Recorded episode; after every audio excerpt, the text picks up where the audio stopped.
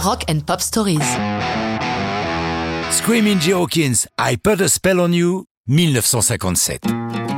1957 Mais on est au grenier là Oui, mais voilà une chanson qui a été chantée par une pléiade d'artistes et qui chaque décennie depuis sa parution retrouve une place dans les charts via tel ou tel interprète. Mais le créateur, le géniteur de ce classique absolu, c'est Jalassie Hawkins, surnommé Screaming par une pocharde, un soir dans une boîte obscure où il chantait, elle lui hurlait Scream Jay, Scream! Jay aimé et a adopté comme pseudo. Le bonhomme a roulé sa bosse, il a été un temps boxeur, il a chanté pour les troupes américaines en Corée, accompagné à la guitare des jazzmen et chanté pour leur groupe à l'occasion, il a tourné avec Fats Domino. Il a un contrat avec Grand Records. Nous sommes en 56, il a écrit une ballade romantique dans laquelle le héros se lamente sur la perte de son amour qu'il voudrait tant voir revenir. Mais son label n'aime pas la chanson et refuse le studio. Il faut attendre l'opportunité d'un contrat de disque avec Oki, filiale de Columbia, pour que Screaming Jay puisse enregistrer I Put a Spell on You.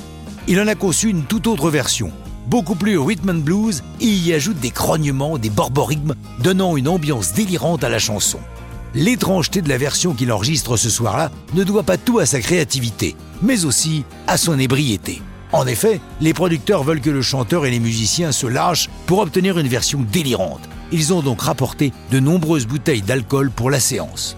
Le DJ de radio Alan Freed, celui-là même qui est réputé avoir inventé le mot rock'n'roll, organise un grand concert pour Noël 56 auquel il invite Hawkins.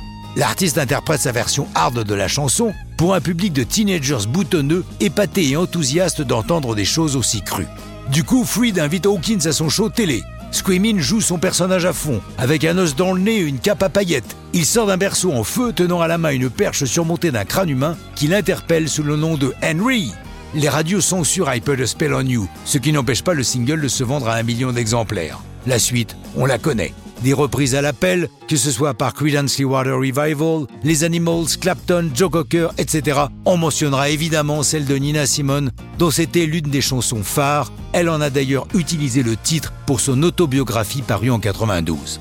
Quant à Jay, il est venu finir sa vie en France, où il s'éteint pour de bon au début de l'an 2000, à seulement 70 ans, laissant une descendance pléthorique évaluée à plus de 50 enfants. Un site est même dédié pour qu'ils se retrouvent les uns les autres. Et ça, c'est une sacrée histoire de rock'n'roll.